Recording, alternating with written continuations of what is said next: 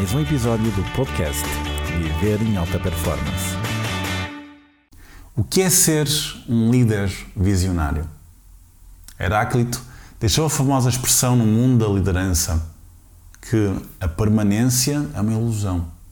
Somente a mudança é real. É impossível descer duas vezes no mesmo rio. O líder visionário é o topo da liderança. O líder do futuro é o líder que muda o mundo. É o líder que constrói antecipação. É o líder que vai seduzir o progresso e influenciar a realidade.